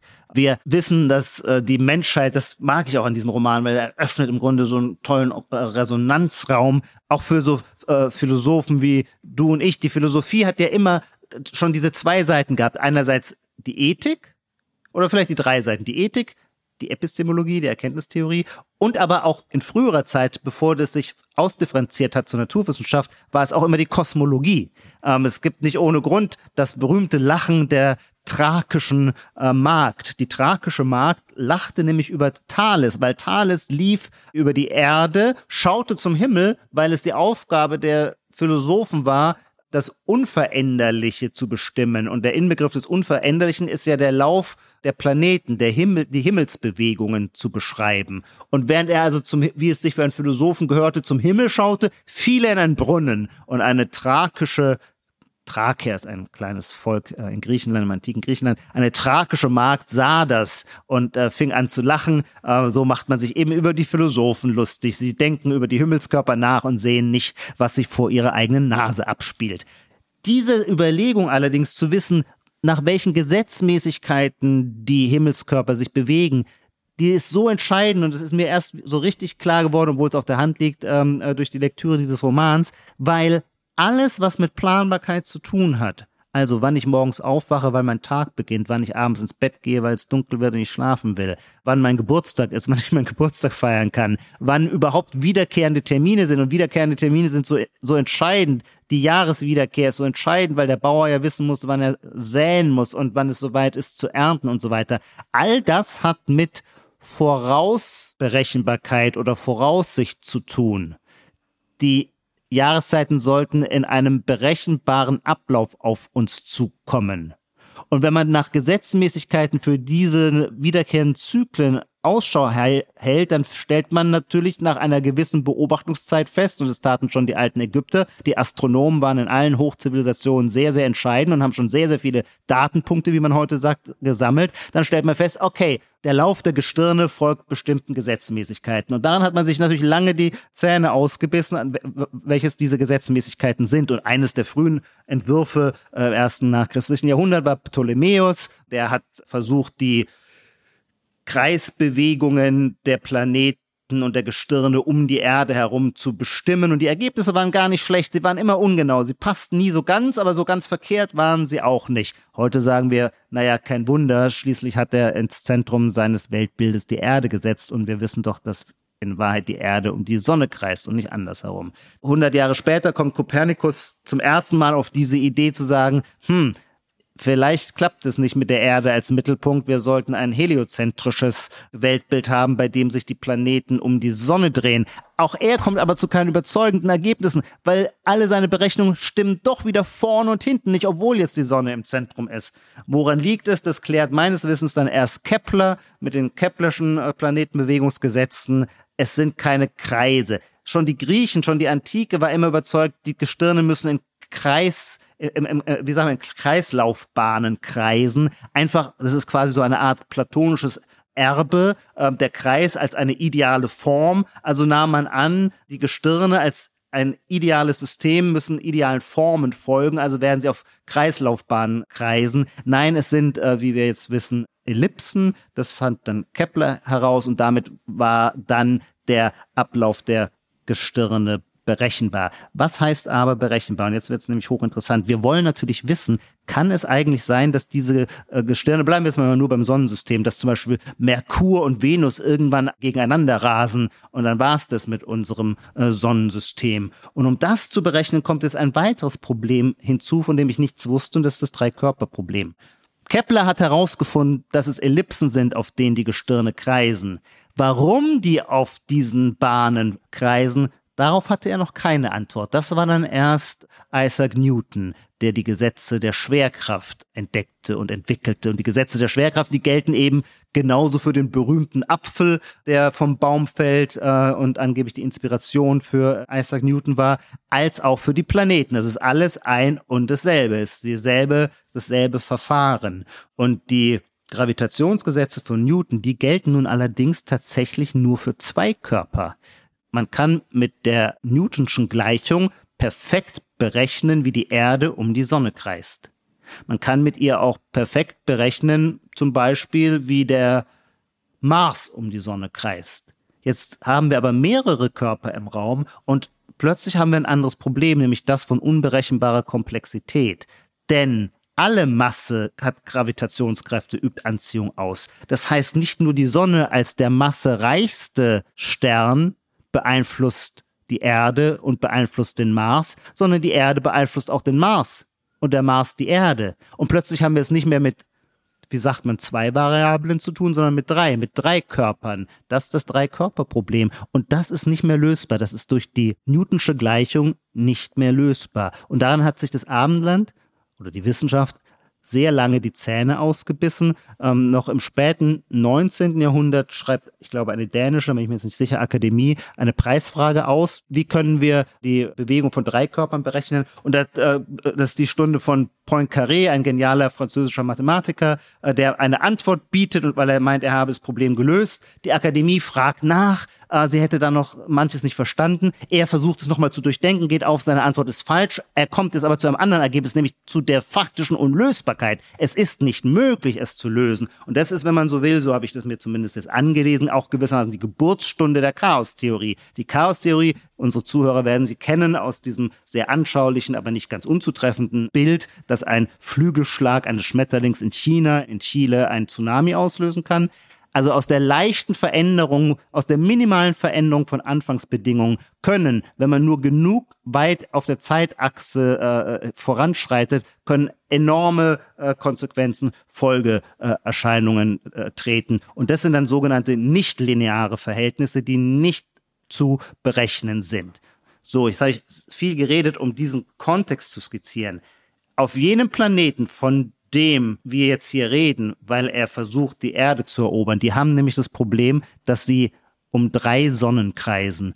Und weil sie um drei Sonnen kreisen, können sie die Zukunft nicht berechnen. Sie können nicht berechnen, wann eine dieser Sonnen aufgeht und wann eine dieser Sonnen untergeht. Sie können nicht berechnen, wann es heiß wird und wann es kalt wird. Sie sind gewissermaßen immer zu der totalen Ungewissheit ausgeliefert. Es wechseln sich, wie es in diesem äh, äh, Roman dann heißt, stabile Zeitalter mit chaotischen Zeitaltern ab. Aber in Wahrheit sind auch die stabilen Zeitalter nicht stabil, weil man auch bei ihnen nicht wissen kann, wann es plötzlich wieder zu einer neuen Konstellation der Gestirne kommt und dann alle Leute sterben, weil die eine der Sonnen viel zu nah herankommt und dann werden die immer so dehydriert, um diese Hitzephasen zu überleben.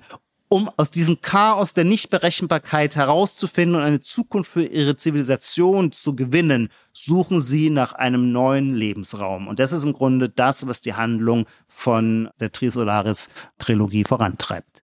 Darf ich nur, weil der Punkt wirklich ganz wichtig ist, um äh, den Kern dieses, den gedanklichen Kern dieses Buches zu erfassen. Darf ich nur in zwei Sachen es noch so ein bisschen nachschärfen. Ja. Das eine ist, ich bin da auch Laie, ich würde nur eine Kleinigkeit äh, korrigieren ja. von dem, was du gesagt hast.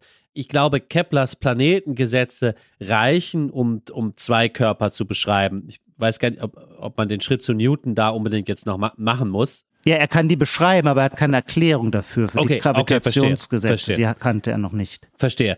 Aber was heißt eigentlich, dass man zwei Körper durch Keplers Gesetze irgendwie beschreiben kann. Mhm. Naja, und da muss ich jetzt mal so ein technisches Wort einführen, so heißt es dann bei Wikipedia. Das Problem ist analytisch lösbar. Das heißt, ich finde, jetzt formuliere ich es mal als Laie, vereinfachte Gleichungen, die mir helfen, es zu beschreiben. Wenn es drei Körper sind, ist es nicht, so wie du jetzt manchmal gesagt hast, im eigentlichen Sinne unberechenbar. Berechnen kann ich es schon. Ich kann es nur nicht in einer vereinfachten Weise berechnen. Ich kann es, so heißt es dann bei Wikipedia, numerisch lösen, indem ich wirklich stupide mhm. jeden Schritt ausrechne, hintereinander, was halt sehr lange dauert und sehr aufwendig ist, ja. Es nee, jeden Schritt, du kannst nicht jeden Schritt berechnen. Was du beschreibst, ist im Grunde der Versuch, durch Simulation das Problem zu lösen. Aber dann müsstest du jeden mögliche Dateneingabe als Input eingeben und das wäre ja unendlich wenn jede minimale Anfangsbedingung, wenn sie verändert wird, zu einer komplett anderen Endergebnis führen kann, zu einem ganz anderen Output kommen kann, dann müsstest du quasi jede Differenz einmal eingeben und sie durchspielen. Und das wäre ja aber unendlich, weil sie ist ja nicht, es gibt ja nicht einfach nur n viele Anfangsbedingungen. Ah, okay, verstehe. Ähm, das, das nimmst du jetzt auch noch dazu, dass, ähm, äh, dass sozusagen in so einem chaotischen System Minimalveränderungen dann maximale Auswirkungen ja. haben. Trotzdem will ich das mit dem Berechnen, mhm. diesen Versuch es zu berechnen, nur deswegen erwähnen, weil ähm, das Buch, und das ist, eine ganz, das ist eine ganz tolle Beschreibung, auch beschreibt, wie diese Aliens all diese Versuche unternommen haben. Also wie ja. sie versuchen, teilweise auch in ihrer Geschichte ihrer Zivilisation, als sie noch gar nicht so viel Mittel haben, ja, möglichst komplexe Berechnungen durchzuführen, ja. Und dann versuchen sie, oder so wird es sozusagen metaphorisch dargestellt, versuchen sie, indem sie ganz viele, eine riesige Armee an Menschen nebeneinander aufstellen, die wie ein Computer funktioniert, versuchen sie, die diese Berechnung durchführen zu lassen, um endlich rauszufinden, ja, wie denn die drei Sonnen bei ihnen bald stehen werden. Eine ganz tolle Szene. Kannst du das unseren Zuhörern näher bringen, was das heißt, ein Computer aus Menschen gebaut? Na, es hat mich natürlich sofort an, an die analytische Philosophie erinnert, wo es immer wieder interessanterweise auch mit Chinesen, weil es viele sind, das Gedankenexperiment gab, dass man sagen kann, naja, wenn Gehirn und Computer alles nur durch Schaltungen funktioniert, mhm. dann könnte man ja auch sechs Milliarden Chinesen einander anrufen lassen und mhm. äh, Signale weitergeben lassen und das wäre dann sozusagen auch ein Computer oder ein Gehirn. Mhm. Und so buchstabiert äh, Xixin Liu das da aus. Er versetzt ein bisschen in eine historische chinesische Welt, wo ein chinesischer Kaiser eine sehr starke, mannstarke Armee hat und er trainiert diese Armee, dass sie mit so Flaggenzeichen mhm. einander so Zeichen geben, dass sie wie ein riesiger Computer auf einem riesigen Feld funktionieren. Aber auch das scheitert, ja. Auch das scheitert. Am Ende können eben diese Aliens ihr Problem nicht lösen. So. Ja, das Problem, was uns eben durch diese Metaphern aus der Geschichte unserer Zivilisation dann nahegebracht werden soll in dem Buch. Ja, da tauchen dann sozusagen auch Figuren wie Newton bis hin zu ähm, modernen Figuren wie von Neumann irgendwie auf. Aber alles sind sozusagen Metaphern, um diese Alien-Welt zu begreifen. Wir können es nicht lösen und wie du schon gesagt hast, das führt zu dem Clash of Civilizations, der darin besteht, dass diese Aliens lieber auf der schönen, gemütlichen, regelmäßigen Erde leben wollen und ja. zu uns aufbrechen mit ihrer Invasionsflotte. Werbung. Diese Woche in der Zeit? Die Bücher des Frühlings. 16 Seiten blühende Fantasie. Von gefährlichen Liebschaften, einer Flucht auf dem Mississippi und magische Erzählkunst. Das Literaturspezial zur Buchmesse in Leipzig. Die Zeit, Deutschlands größte Wochenzeitung. Jetzt am Kiosk oder direkt bestellen unter zeit.de/slash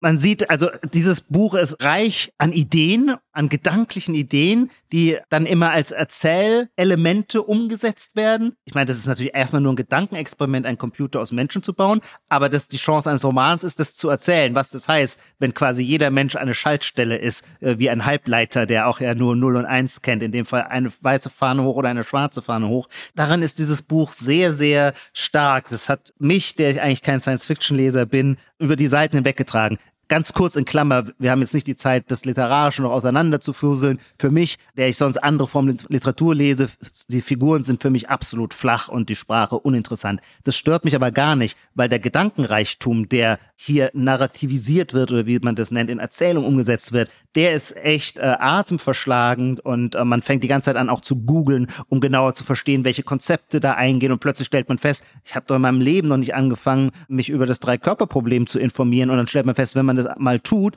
ist es ungeheuer dankbar. Man stößt auf andere Podcasts. Ich möchte an dieser Stelle auch das Shoutout zu einem Podcast nicht unterschlagen, der mir sehr geholfen hat. Von dem gibt es, glaube ich, 500 Folgen. Der heißt Sternengeschichten. Und da erzählt ein Astrophysiker alles, äh, was mit der Kosmologie zu tun hat, ähm, auf kluge, aber sehr anschauliche Art. Es ist spannend, ihm zu folgen. Wir haben es, glaube ich, jetzt auch viele der Seiten schon gut beschrieben ich habe auch immer wieder gelesen, man liest es wie eine Parabel. Bei einer Parabel versucht man das, was man liest, was da in, sich in Handlung und Figuren und Konflikte übersetzt, wiederum zu deuten. Wofür soll es stehen? Wie würdest du diesen Roman deuten? Was mir so wichtig ist, auf so einer Ebene, auf der unser Podcast ja eigentlich funkt. Also, was sagt das über unsere Gegenwart? Da ja. will ich wirklich, glaube ich, jetzt noch zwei Aspekte ja. ganz hervorheben, weil man ja die Frage stellen kann, Science Fiction hat auch schon eine längere Geschichte. Könnte das auch ein Science Fiction Buch von 1950 sein? Wie steht das sozusagen in unserer Welt ja. jetzt? Was ich interessant finde, ist, dass es irgendwie quer zumindest zu unserer, ich nenne sie mal westlichen Gegenwart steht. Weil diese absolute Fokussierung auf nicht nur die Wissenschaft, ja, so, ja, Wissenschaft finden wir immer alle gut, sondern die Grundlagenforschung. Also mhm. ganz zentral, aus den Gründen, die wir genannt haben, ist ja die Frage, kann man das Drei-Körper-Problem lösen? Weil wenn man es doch lösen könnte, könnte man diesen Alien ja, Aliens ja was anbieten und sie müssten gar nicht hier hinkommen, ja. Das haben wir jetzt noch gar nicht beschrieben, aber anderes Problem ist, die Aliens brauchen 400 Jahre, um zu uns zu kommen. Ja, das ist ein genialer erzählerischer Trick. Ein guter erzählerischer Trick, weil sie sind so vorauseilen und sagen, es darf nicht passieren, dass die Menschheit viel weiterentwickelter ist und unsere Raumflotte besiegt in 400 Jahren. Deswegen versuchen sie menschliche Grundlagenforschung zu blockieren mit einem ja. Trick. Blockieren sie unsere, was machen sie als erstes? Sie greifen nicht irgendwie die Militärinfrastruktur an, die ist ja egal, die kann man in 400 Jahren ja wieder aufbauen. Sie blockieren unsere Teilchenbeschleuniger, weil wir sollen keine Durchbrüche in der Grundlagenforschung mehr machen, ja. um ihnen nicht dann gewachsen zu sein in ja. 400 Jahren. Ja. Das heißt, die Teilchenbeschleuniger, die in der öffentlichen Wahrnehmung so ein bisschen immer schon so ein bisschen ähm, mottig daherkommen, ja, ja. wie Anno Tobak, so ja, very much 80s. Keiner kümmert sich mehr so um ihn, um die und glaubt nicht mehr, dass das der Quell äh, neuen Fortsprungs oder neuer Erkenntnisse ist. Die spielen hier plötzlich von den Außerterrestrischen werden die total ernst genommen und deswegen als erstes Kriegsziel ins Auge gefasst. Genau. Und dieser Blick der scheint mir fast exotisch zu sein. Vielleicht muss man ein chinesischer Science-Fiction-Schriftsteller sein, um das so in den Fokus nehmen zu können. Klar, im Westen gibt es hin und wieder so Mavericks und Außenseiterfiguren, die auf solchen Gedankenbahnen unterwegs sind. Ich weiß nicht, du hast ihn mir, glaube ich, sogar mal präsentiert. Ich kenne ihn von dir. Brad Weinstein, so ein ähm, Mitarbeiter von äh, Peter Thiel, auch ein Physiker, dieser Weinstein. Der Aber der immer, heißt nicht Brad. Äh, Entschuldigung, wie heißt der? Das weiß ich jetzt leider nicht, weil du mich verwirrt ah, hast, aber er heißt nicht äh, äh, Brad. Okay, das äh, korrigieren wir unten in den Show Notes. Ähm, ja. äh, der denkt immer über solche Sachen nach. Wir müssen sozusagen die Grundlagenphysik nochmal nach vorne bringen, sonst wird es mit der Menschheit nichts. Dann ist man auch sofort bei solchen Überlegungen, ähm, die inzwischen Long-Termism heißen. Also klar, im Silicon Valley gibt es Leute, die machen sich Gedanken darüber, wohin führt es eigentlich die technische Entwicklung unserer unsere Kindeskinder und Kindeskinder und in 100 und in 1000 Jahren. Aber wie das sozusagen aus dieser chinesischen Science Fiction in den Blick genommen wird, zeigt mir eine Lücke in unserer Gegenwart hier. So, und deswegen ist es, glaube ich, auch so erfolgreich, weil man drüber stolpert und denkt, ja, so muss man über die Welt nachdenken. Und dieses ganze, jetzt übertreibe ich ein bisschen, aber dieses ganze Gequatsche um Politik, ja, mhm. das spielt ja hier gar keine Rolle. Ja. Also es, es hat sozusagen, es fällt einem schwer, was über, über chinesisches Politikverständnis reinzulesen, weil offensichtlich ja. Xi Liu daran gar kein Interesse hat. Ja, ja das weil ist sozusagen richtig. Äh, die Frage ist, was machen die ähm, Teilchenbeschleuniger und nicht, welche politischen Formen nimmt unsere internationale internationale Zusammenarbeit an oder so. Das ist für ihn fast irrelevant, so ein bisschen. Eric übrigens heißt der Weinstein. Ähm, Eric Weinstein. Eric Weinstein. Ja. ja, es gibt ja auch so eine Art, wie sagt man, so eine Kommandozentrale, wo sich die Terrestrier versuchen, gegen die zu erwartende Ankunft dieses Raumschiffes zur Wehr zu setzen. Und da sitzen natürlich, da sitzen dann tatsächlich ja auch NATO-Generäle, Amerikaner und Engländer und Chinesen äh, an einem Tisch und ziehen da am selben Strang. Das heißt, ähm, die, die außerterrestrische Bedrohung führt natürlich zu einer Einglättung äh, von Binnendifferenzen. Ja, das Einzige, was man hineinlesen kann, ist, dass natürlich dieses Buch zeigt, dass die chinesische Nation durchaus den Anspruch hat, vorne mitzuspielen. die Menschheit mit, mit anzuführen, ja. mal mindestens. Ja, so, absolut. Ja. Ja, ja, ähm, aber das ist vielleicht auch keine Überraschung. Alles andere wäre auch seltsam bei über zwei Milliarden äh, Bürgern, die gerade seit 30 Jahren dabei sind, ungeheuer an Wohlstand zu gewinnen und die in der KI, so heißt es zumindest, vorne wegspielen und deren äh, E-Autos wir künftig kaufen werden. Also das ist sicher ein Aspekt, der, den, den ich total gegenwärtig, eben auf so eine paradoxe Art, also gerade vielleicht auch was zeigt, was mir in der Gegenwart manchmal fehlt, ja, reden mhm. über Teilchenbeschleuniger, an diesem Buch finde. Und das andere ist natürlich, aber das haben wir schon gesagt, wir kennen im Westen die Beschäftigung mit der Zukunft fast nur noch als grüne Nachhaltigkeitsüberlegung. Dem steht dann gegenüber so dieses von vielen ja auch verteufelte Long-Termisten-Denken im Silicon Valley. Und hier gibt es vielleicht wirklich nochmal einen anderen, anderen Spin Du musst trotzdem nochmal ich weiß es, weil es eines deiner Lieblingsthemen ist, Themen ist und wir werden irgendwann auch eine ganze Folge dazu machen. Trotzdem musst du für unsere Zuhörer kurz sagen, was Long-Termism ist. Das versteht sie noch nicht von selbst. Ganz grundsätzlich einfach die ethische Beschäftigung mit der Frage, wie wollen wir eigentlich jetzt die Gegenwart gestalten, damit die Menschheit auch noch nicht nur in 100, 500.000, sondern auch in einer Milliarden Jahre ja. möglichst prosperierend, ja, mhm. nach ethischen Kriterien, die wir für richtig halten, irgendwie ja. lebt, ja. Das ist natürlich nicht unbedingt eine grüne Idee, da geht es ja auch um technischen Fortschritt, aber das kommt jetzt äh, aus dieser chinesischen Perspektive so bei diesem Buch natürlich nochmal noch mal viel massiver und mit viel mehr Energie daher und plötzlich geht es darum, wie können wir sozusagen unsere Grundlagenforschung aufbauen, damit wir mhm. in 400 Jahren gegen diese Aliens kämpfen sollen und alles, alles, was wir sind, schnurrt sozusagen darauf zusammen, uns technisch so weiterzuentwickeln, dass irgendwas dabei rauskommt versus die Endzeitüberlegung, eben der Verräter der Menschheit, der andere, dieser kleinen oder überraschend großen Organisation, wo Leute sich versammelt haben, die die Menschheit lieber dem Untergang geweiht sehen wollen. Ja. Und diese Konfliktlinie scheint mir ein bisschen, äh, scheint mir doch sehr gegenwärtig zu sein.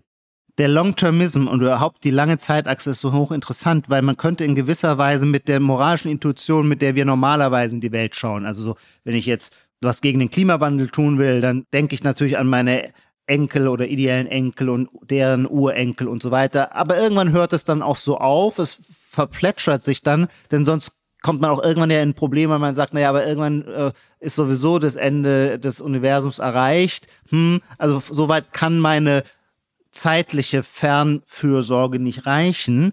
Unter diesem Aspekt spielt natürlich das Dreikörperproblem auch nicht so eine Rolle, äh, weil die Wahrscheinlichkeit, äh, dass es zum Beispiel zu einer Kollision zwischen Merkur und Erde kommen könnte, in sehr, sehr weiter Ferne überhaupt, wenn überhaupt nur ein Problem ist. Und zwar in einer solchen weiten Ferne, dass von ihr, von dieser möglichen Potenzialität noch kein direkter Handlungsbedarf ausgeht. Longtermisten hingegen denken immer nur, und das ist auch irgendwie paradox oder auch irgendwie sinnlos, finde ich, denken immer nur in der absoluten Verlängerung der Zeitachse und haben deswegen eine ganz, eine ganz andere Handlungsmoral. Und dann ist es natürlich entscheidend zu schauen, äh, können wir das Dreikörperproblem nicht doch heute lösen, damit wir wissen, dass in zwei Millionen Jahren es nicht zu einer Planetenkollision kommt. Jetzt noch ein allerletzter Gedanke, um zum Anfang auch einen Bogen zurückzuschlagen zur Kulturrevolution. Vielleicht auch deiner Frage, warum dieser Autor offensichtlich die Kulturrevolution als Schrecken wahrnimmt, aber das chinesische autoritäre Regime von jetzt nicht oder wie er diese mhm. Position in seinem Kopf, mhm. meint, er tut es vielleicht auch deswegen, weil er nun mal da lebt und wie das so ist, wenn man ja. irgendwo lebt. Ja, das ja, ist ja nicht die Frage, wie es psychologisch ist, sondern wie kriegt er es kognitiv, intellektuell hin. Hat es nicht auch damit zu tun, dass dieses Buch eine ganz basale Wahrheit uns zeigen will, nämlich dass Ordnung in dieser Welt ein Wert an sich ist, und zwar nicht nur politische Ordnung, sondern sich überhaupt orientieren zu können. Also auch, wie du sagst, so kosmologisch, philosophisch die Idee, wenn unsere Welt nur aus unterschiedlichen Dingen bestehen würde und nichts, nichts kehrt je wieder, ja, ja dann hätten wir ein Problem. Ja, dann ja. könnten wir hier gar nicht leben, dann könnten wir nicht denken, ja. Wenn sie nur gleichförmig wäre, könnten wir auch nicht denken, wenn es nur eine Masse aus Brei wäre, der überall gleich ist. Ja? Also es muss natürlich eine bestimmte Unters Unterschiede geben, um Ordnung von Chaos abzutrennen. Und ich glaube, das ist so ein bisschen die politische Dimension, die das Buch hat. Die war eben in der Kulturrevolution dann nicht mehr gegeben. So, so verstehe ich es ein bisschen. Ja, das ist ein bestechender Gedanke. Das stimmt. Man könnte gewissermaßen sagen, so wie für die Trisolarier das Problem ist, leben sie jetzt gerade in einem stabilen Zeitalter oder einem chaotischen Zeitalter, so ist die maoische Kulturrevolution die Mao ja auch bewusst äh, explizit als permanente Revolution. Permanente Revolution, also permanente Revolution hat. wie drei Körper, die sich immer genau. umeinander drehen, ohne dass sie irgendeine Regelmäßigkeit Eine permanente finden, Revolution ja. ist das Unberechenbare sch äh, schlechthin. Auf nichts ist mehr Verlass, auf nichts kann man hinleben, man kann auch nichts planen, man kann nichts aufbauen. Das ist ja das Entscheidende. Das ist auch das Problem für die Trisolarier. Für die fällt es so schwer, immer eine Zivilisation aufzubauen, weil Zivilisation heißt ja immer, Delayed Gratification. Erstmal Kapital akkumulieren, erstmal sparen, erstmal etwas zur Seite legen, um daraus dann etwas Besseres aufzubauen, was dann wiederum für mehr Wertschöpfung führt. Das kann ich aber nur tun, wenn ich gewissermaßen, du Erde warst auch heute äh, beständig, heißt es am Anfang von Goethes Faust 2, wenn du dich auf eine gewisse Beständigkeit verlassen kannst. Du musst dich auch verlassen, dass am nächsten Morgen die Sonne wieder aufgeht, metaphorisch gesprochen, damit die, äh, eine Kapitalinvestition in die Zukunft Zukunft Sinn macht. In diesem Sinne könnte man dann im absolut außermoralischen Sinn sagen, selbstverständlich ist die Überwachungsautokratie von Xi, des heutigen Chinas, der genaue Gegensatz, nämlich ein extrem rigider Ordnungsentwurf und damit der genaue Gegensatz zur permanenten Revolution von Maos Kulturrevolution. Belassen wir es einmal bei dem, was wir bisher gesagt haben. Wir haben, das Buch hat noch zwei weitere Bände und es gibt noch wahnsinnig viel Interessantes dazu zu sagen. Vielleicht kommen wir ja irgendwann mal drauf zurück, wenn wir auch die Serie gesehen haben, die ich glaube bestimmt äh, große Wellen machen wird und vielleicht wirklich sowas wie so eine chinesische Hegemonie in der Popkultur mit einleiten könnte, behaupte ich jetzt einfach mal. Aber wir verabschieden uns gewohnheitsmäßig noch mit einer Rubrik, nämlich mit einer Prognosefrage, die du mitgebracht hast. Ich habe die mitgebracht, aber angeregt tatsächlich von einem Tweet, sagt man überhaupt noch Tweet, von einem Tweet, den du bei X abgesetzt hast, wo du die Frage stelltest, ob, und das war gewissermaßen in dieses, in diese, wie sagt man, Social Media Hallraum hineingesprochen, ob es jemanden gäbe, der bisher AfD gewählt hat und jetzt findet, dass der Höckeflügel doch einfach zu mächtig wird innerhalb der Partei und äh, deswegen nicht mehr die AfD wählen werden. Das fand ich hochinteressante, weil so eine ganz konkrete Frage, genau darum muss es ja gehen. Also wenn man sagt, wir haben riesige Sorge darum, dass in den neuen Bundesländern irgendwann AfD-Ministerpräsidenten äh, äh, regieren werden, dann ist ja nur die Frage, wie, wie kann man das verhindern? Was muss da passieren? Das wird ja nicht dadurch passieren, dass äh, AfDler jetzt einfach direkt zu den Grünen gehen, weil sie äh, Robert Habeck immer schon so sehr gemocht haben, sondern es, es müssen ja irgendwie langsame, schrittweise Absetzbewegungen sein, sonst würde es ja keiner politischen Logik folgen. Und deswegen ist jetzt meine Prognosefrage an dich. Glaubst du, dass die neu gegründete Werteunion von dem früheren Verfassungsschutzpräsidenten Hans-Georg Maaßen gegründete Werteunion, die gewissermaßen eine AfD ohne Höckeflügel ist, so könnte man sagen, glaubst du, dass diese äh, Werteunion den Wahlerfolg der AfD unterminieren wird, also Wähler abziehen wird? Ich bestreite die Prämisse, die du setzt. Ich glaube ja. nicht, dass die Werteunion eine AfD ohne Höcke-Flügel ist. Also sie ist natürlich offensichtlich ohne Höcke als Person, ja. mhm. aber ich glaube, diese, äh, diese Rechtsflügelhaftigkeit wird sich da sofort genauso spiegeln. Ah, ja. Und Maaßen ist für mich schon jenseits des libertären AfD-Flügels ja. angesiedelt. Deswegen finde ich das, glaube ich, gar kein, gar kein gutes Beispiel. Aber ja, darf ich nur kurz sagen, verstehe. warum ich das bei Twitter reingefragt habe? Weil auf Twitter gibt es ja schon, jetzt mittlerweile durch Mast natürlich bestärkt, sehr viele echte Libertäre, auch so Deutsche, die sich so verstehen. Mhm. Und die können ja wirklich, also ja, äh, auch wenn es Rechtslibertäre sind, aber die können ja mit diesem Höckezeug nichts anfangen, weil das mhm. ist ja gegen Markt und für starken Staat ja. und so. Also das mögen die ja auch gar nicht. Und nee. da frage ich mich, ob es da irgendwelche Abs ob man das mal spalten kann. Ja. ja. ob man die AfD nicht an dieser Sollbruchstelle mal mhm. irgendwie gespaltet kriegt. Ich habe völlig verstanden, dass du sagst, meine Prämisse stimmt nicht, aber trotzdem bleibt die Frage gleichwohl bestehen, auch ohne diese Prämisse wird die Werteunion der AfD-Wähler streitig machen. Nein, glaube ich nicht, aber meine Hoffnungen sind wirklich 100% bei äh, Sarah Wank nicht. Ah, ich glaube, das ist das Einzige, worauf ich noch hoffen kann, ja. dass das das Problem löst. Lieber Lars, du hast uns einen interessanten Ausblick in die Zukunft, in die ferne Zukunft. Wie lange brauchen die Trisolarier, bis sie hier sind? 400, 400 Jahre. So in viel 400 Jahren wird es definitiv keine AfD mehr geben. Allerdings vermutlich auch das restliche Parteienspektrum nicht. Mal sehen, wer die Trisolarier dann hier in Empfang nehmen wird. Bis dahin sagen wir vielen Dank fürs Zuhören und wünschen allen eine schöne Woche. Die Titel aller Bücher, Artikel, Filme, Songs oder Serien aus dem Podcast finden Sie in der Podcast-Beschreibung. Bei Anregungen, Kritik und Lob schreiben Sie uns gerne an gegenwart.zeit.de.